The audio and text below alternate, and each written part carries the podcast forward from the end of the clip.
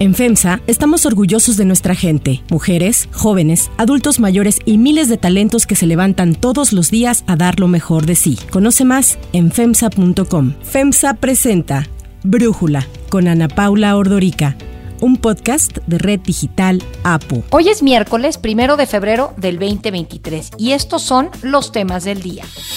El AIFA tendrá su primer ruta internacional. Aeroméxico anuncia vuelo directo a Houston. Alejandro Moreno revienta la reunión plenaria de los senadores del PRI.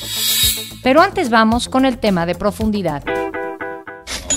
Este martes, el INEGI dio a conocer la estimación oportuna del PIB en el que México creció 3% respecto al 2021, mostrando una recuperación al nivel que se tenía previo a la pandemia por COVID. En el último trimestre del 2022, el PIB tuvo un crecimiento del 0.44% respecto al tercer trimestre del mismo año. Los datos publicados por el INEGI son un estimado oportuno, por lo que las cifras podrían cambiar para el informe del PIB trimestral tradicional que será publicado el 24 de febrero. El crecimiento económico del país, México, ¿cómo vamos?, observó que actualmente 20 estados se encuentran por arriba de su nivel prepandemia. Los estados que tienen el mayor grado de recuperación son Tabasco, Chiapas y Jalisco. Algunas de las razones por las que la actividad económica de México tuvo un impulso se deben al exterior, el crecimiento de las exportaciones, la inversión extranjera directa y la llegada de remesas que empujan el consumo interno. Van a continuar llegando las remesas el hecho de que cada vez haya menos disrupciones en las cadenas de suministro y tener menor escasez de semiconductores son otras de las variables que ayudaron al crecimiento en el 2022. Sin embargo, aunque se registró un crecimiento económico el año pasado, los datos muestran que la economía mexicana se encuentra similar al tercer trimestre del 2019, lo que significa que hay cuatro años de estancamiento en la economía. En términos de recuperación económica, México se ubica en el lugar 39 de las 45 economías más grandes de mundo. Y para el 2023, las expectativas indican que habrá una desaceleración del crecimiento de México, el cual estaría en un rango del 0.3 al 1.8% según una encuesta de Citibanamex. El Banco Mundial estimó un crecimiento del 0.9% y el Fondo Monetario Internacional pronosticó un avance del 1.7%. Aun cuando instituciones mundiales ya realizaron proyecciones para la economía mexicana, existen factores externos que atentan contra el crecimiento económico. Algunos de ellos son una inflación alta a nivel global por la invasión rusa a Ucrania y las repercusiones de la pandemia por COVID, el aumento de las tasas de interés por los bancos centrales mundiales y los eventos económicos en Estados Unidos. Pese a la importancia que tiene la situación estadounidense en la economía mexicana, el presidente Andrés Manuel López Obrador piensa distinto. Pienso que no va a haber recesión económica en Estados Unidos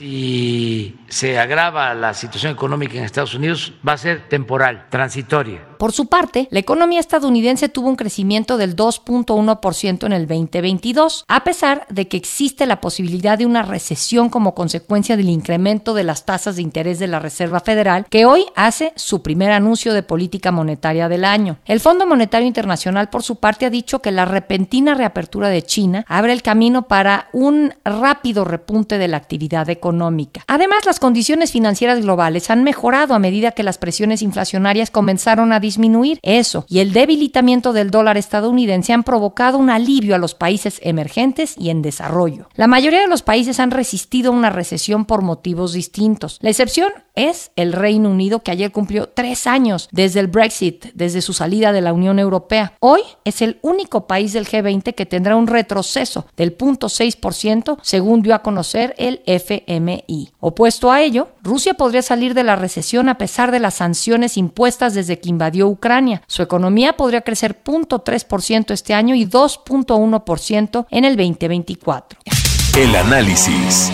Para profundizar más en el tema, le agradezco a Sofía Ramírez, directora general de México Cómo Vamos, platicar con nosotros. Sofía, ¿estás viendo tú un panorama optimista o menos pesimista para México en materia económica? Pues mira, creo que es una gran pregunta porque también depende de qué lado nos despertemos de la cama. Primero que nada, sí quisiera destacar que con los datos del Fondo Monetario Internacional recientemente publicados, tenemos un viso donde pues el optimismo no solamente es para México, sino también para el mundo. Vemos como hay un crecimiento en la expectativa de actividad económica para este año y eso aplica, insisto, para Estados Unidos, para México y para el mundo. ¿Por qué destaco Estados Unidos? Porque obviamente Estados Unidos y México están sumamente compenetrados penetrados desde el ámbito económico y en la medida en la que Estados Unidos siga creciendo, así sea a una tasa reducida, pues veremos cómo el crecimiento económico de México podrá tener pues mejores perspectivas. De hecho, al cierre del año pasado, el sector económico, la actividad económica que más creció, pues fue justamente el sector de las manufacturas en concreto, pues bueno, las actividades secundarias en general crecieron al 3.2% en todo el año, cuando el promedio de crecimiento de la economía fue del 3%. Ya se esperaba y ya se auguraba, digamos, en términos de los especialistas y del mercado, ese crecimiento. Sin embargo, con los datos, insisto, del Fondo Monetario de esta semana, pues vemos cómo hay una perspectiva mayor de crecimiento para México, pasando de 1.2% a 1.7%. Cuando revisamos las expectativas que el sector financiero tenía de crecimiento para México en 2023, podemos ver que eran de menos del 1%, era 0.9%. Eso quiere decir que pasar a 1.7% en la expectativa de crecimiento del Fondo Monetario para este año, quiere decir que prácticamente nos fuimos al doble, Ana Paula. Tú me dirás, oye, pero es que 1.7 eh, pues no llega ni a 2 y con eso no vamos a salir del barranco. Es cierto, sí tenemos ahí cuatro años o el equivalente a cuatro años de rezago económico porque todavía no estamos al nivel que teníamos en el tercer trimestre de 2018, aunque ya estamos a niveles prepandemia. Pero recordemos que en 2019 hubo una ligera contracción económica. En 2020, bueno, pues ah, ya que les cuento que la contracción estuvo durísima, pero eh, pues ahorita tenemos que dinamizar, digamos, la, el beneficio que implica el tener una cantidad tan importante de inversión extranjera directa como es la que está llegando ahorita a México por Nearshoring. Un informe de Credit Suisse de hace un par de semanas nos daba cuenta que solamente por esta atracción de inversión de cadenas productivas en este año estaríamos recibiendo 30 mil millones de dólares. Esto, por supuesto, no es toda la inversión extranjera directa, porque hay algunos ajustes, digamos, que hubo el primer trimestre del año pasado que van a incrementar esa cifra, pero lo que quiero transmitirle a todos los que nos escuchan es, si estamos recibiendo inversión, no estamos recibiendo la cantidad que deberíamos si podríamos y necesitamos todavía pensar en una estrategia de energía de largo plazo, porque ahorita en el norte del país, en algunos lugares incluso de Occidente, están operando los parques industriales, las bodegas, el ámbito de la logística, digamos, cargamento, carreteras, etcétera, están operando al 97 99%. Entonces estamos muy cerca de la saturación en algunas regiones y en otras regiones vemos todavía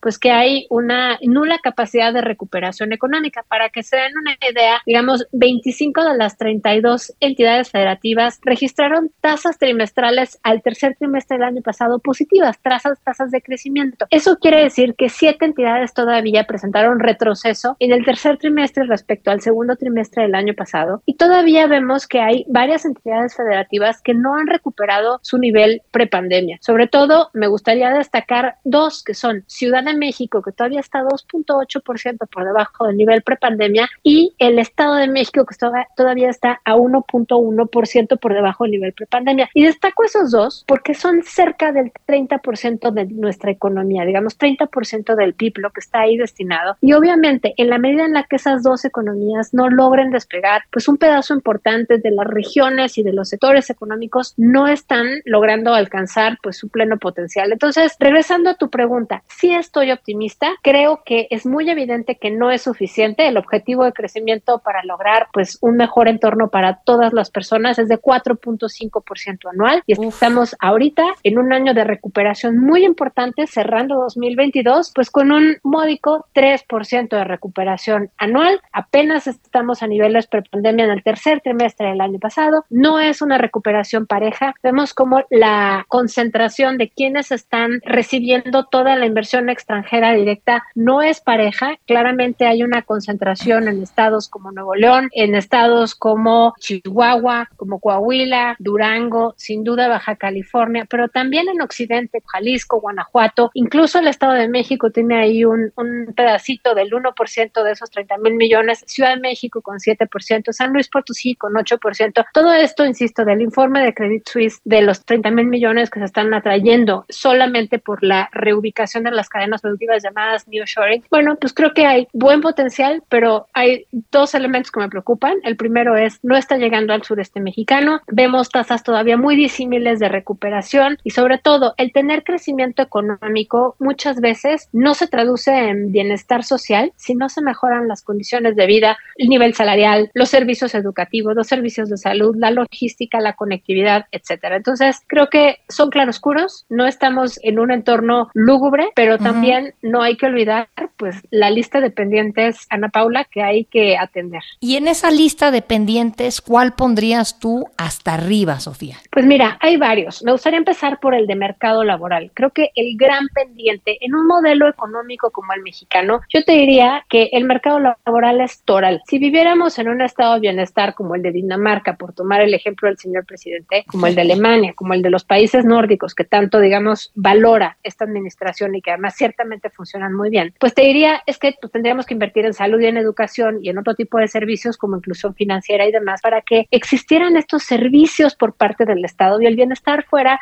pues más igualador, fuera de buena calidad, digamos, la educación pública, la atención preventiva, la salud y demás. Pero en un modelo económico como el mexicano, muy parecido al de Estados Unidos, donde cada quien se rasca con sus uñas y depende mucho el gasto de bolsillo y la capacidad de ese gasto de bolsillo, pues a qué tipo de escuela van tus hijos si es que van a la escuela o a qué tipo de atención de salud te puedes allegar. Bueno, en ese modelo lo que necesitamos es voltar a ver el ingreso de las familias. Y el ingreso de las familias va a determinar justamente la calidad de la educación, la calidad del cuidado preventivo de la salud, pero también otros elementos como dónde viven, el tipo de entorno que se pueden procurar, digamos, porque pues te mudas a una colonia más segura o más tranquila o con mejores escuelas o con un parque, en la medida en la que tienes mayores ingresos. Y yo creo que el mercado laboral mexicano tiene dos grandes problemas, digo, tiene más de dos, pero dos grandes problemas que se traducen en baja productividad y baja participación de las mujeres. Y esa baja productividad deviene justamente de que hay una gran cantidad de personas, más de la mitad de la población de 15 años y más, que está empleada en un empleo informal. Un empleo informal no te da prestaciones, no te da seguridad social, no te da ningún tipo de estabilidad y por supuesto no se invierte en ti, no te dan capacitación. A la menor queja, pues ahí estás de patitas en la calle sin indemnización, sin pago de aguinaldo ni nada.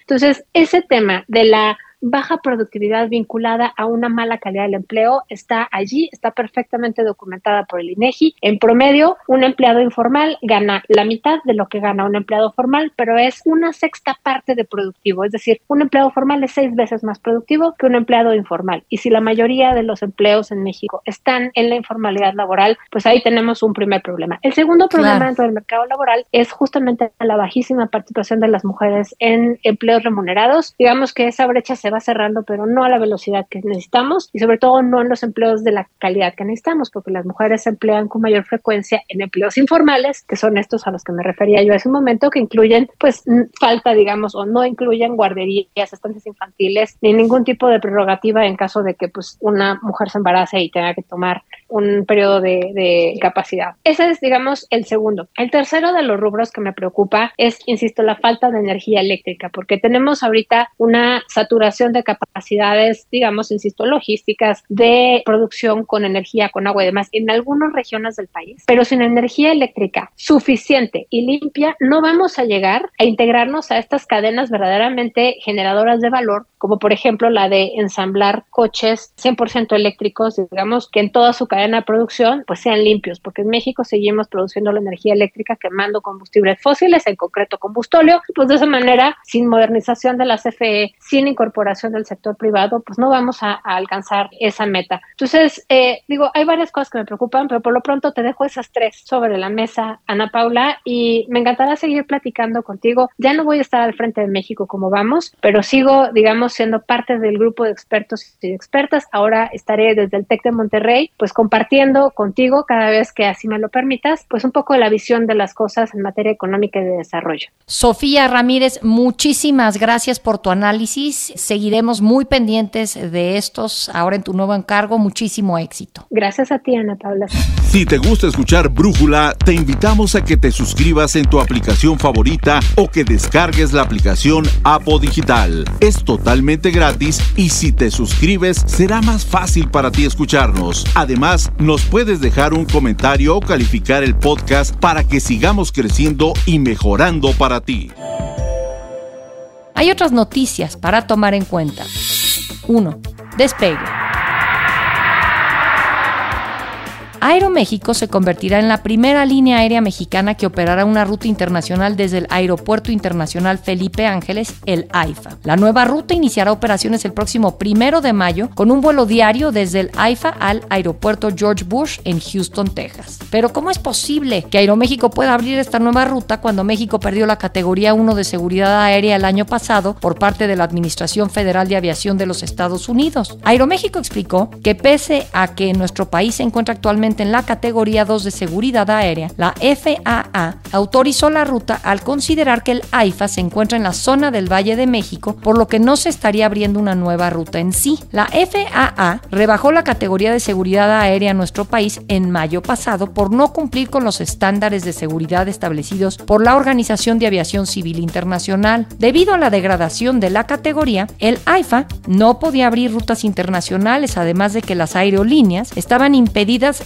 cerrar nuevos acuerdos comerciales. Además, las compañías estadounidenses no habían mostrado interés en operar desde el nuevo aeropuerto. Para Brújula, Carlos Torres, especialista en temas de aviación, nos habla de este anuncio y los trabajos paralelos que México lleva a cabo en materia de seguridad aérea. Cabe señalar pues que de manera paralela la autoridad mexicana ha sostenido en los últimos días conversaciones muy intensas con los representantes de la Agencia Federal de Aviación de los Estados Unidos, encabezadas por el propio secretario de Infraestructura, Comunicaciones y Transportes para recuperar la categoría 1 en mayo o junio de este mismo año, como fue el compromiso que se realizó. Incluso el propio secretario el día de ayer ante los diputados solicitó pues agilizar todas las modificaciones que se tienen que hacer al marco legal, tanto a la ley de aeropuertos y de aviación civil, para cumplir con varios de los requerimientos y observaciones que en su momento las autoridades norteamericanas hicieron con México. De ahí que pues, esperemos que esta sea una la primera de varias noticias en las que las aerolíneas mexicanas comiencen a volar hacia el mercado norteamericano y recordemos que el mercado entre México y Estados Unidos es uno de los tres más importantes a nivel internacional y donde mayor volumen de pasajeros se transportan. En el marco, por supuesto, de los acuerdos bilaterales que hay entre Estados Unidos y México. 2. Ruptura en el PRI. Alejandro Moreno sigue siendo la manzana de la discordia al interior del PRI. Ayer, el dirigente nacional del tricolor se presentó sin invitación a la plenaria de la bancada tricolor en el Senado, por lo que el coordinador de la fracción parlamentaria, Miguel Ángel Osorio Chong, reventó el encuentro al abandonar la sesión. En el programa dado a conocer la invitada principal sería la precandidata a la gubernatura del Estado de México, Alejandra del Moral. La reunión tenía como objetivo definir los temas legislativos prioritarios para el periodo de sesiones que inicia hoy. Sin embargo, apenas había arrancado el evento, el senador Manuel Añorbe llegó acompañado de Alito Moreno, lo que molestó a Osorio Chong y a Claudia Ruiz Macié. Así habló Osorio. No estaba dentro de ninguna participación en la plenaria. El coordinador del grupo parlamentario es su servidor. Y por cierto, yo no hago nada que no comento con mi grupo. Nada. Todo lo platico con ellos. Con el propio senador Añorbe fue con quien acordé que terminaríamos a determinada hora la plenaria para que pudiera él reunirse si así lo disponía. Fue un acuerdo vía el senador Añorbe. Los dos senadores abandonaron el recinto. Alito Moreno no le importó y ofreció un mensaje a los legisladores que permanecieron. Los senadores que estaban presentes en esta reunión plenaria de las y los senadores del Partido Revolucionario Institucional, agradecer mucho a la coordinación, agradecer mucho al vicecoordinador Manuel Añorbe, al senador Mario Zamora, al senador Ángel García, la senadora Beatriz Paredes, la senadora Silvana Beltrones, don Carlos Aceves, la senadora Claudia Naya, todos los senadores. Yo creo que Jorge Carlos Ramírez Marín. Y creo que es importante hoy trabajar por lo que ha presentado y por lo que se ha venido realizando por parte de este gobierno autoritario. Recordemos que diversos líderes del PRI, entre ellos Osorio Chong, han pedido públicamente la renuncia de Moreno al acusar las malas decisiones en la conducción y control del partido, lo cual se agudizó con el apoyo de Alito a la reforma que extendió la presencia de las Fuerzas Armadas en labores de seguridad. Para cerrar el episodio de hoy los dejo con información de que iniciará una nueva era en el universo cinematográfico de DC Comics, ya que ayer se presentó una lista de proyectos liderados por los cineastas James Gunn y Peter Safran. Gunn dio la noticia en un video que publicó en sus redes sociales. As many of you know, DC has been disconnected in film and television for a long time. And it's one of, you know, our jobs, mine and Peter's, is to come in and make sure the DCU is connected film, television, gaming, and animation. El director agregó que algunos de sus objetivos son lograr una relación más directa en las historias de superhéroes, que los personajes sean consistentes y que sean interpretados por los mismos actores de las últimas entregas. La primera parte del proyecto se llamará Gods and Monsters, iniciará en el 2025 y terminará en el 2027. Son 10 series y películas que adelantó Gunn formarán parte de este bloque. Una de ellas es Superman Legacy, que no será una historia de y se enfocará en una aventura de Clark Kent con un nuevo elenco. Otro de los proyectos más importantes será The Brave and the Bold, en donde se introducirá el personaje de Batman acompañado de un Robin que será su hijo. The director's vision and the vision of the writers and all of the creators is unique and something special. Storytelling is always king. That's all that matters to us. And I want to be true to those stories. I want to be true to you guys and really give you something different than you've ever seen before. Yo soy Ana Paula Ordorica. Brújula lo produce Batseba Feitelson. En la redacción, Airam Narváez. En la coordinación y redacción, Christopher Chimal. Y en la edición, Cristian Soriano. Los esperamos mañana con información más importante del día. Oxo, Farmacias ISA, Cruz Verde, Oxo Gas, Coca-Cola FEMSA, Invera, Torrey y PTM son algunas de las muchas empresas que crean más de 245 mil empleos tan solo en México y generan valor como parte de FEMSA. FEMSA presentó Brújula con Ana Paula Ordorica, un podcast de Red Digital APO.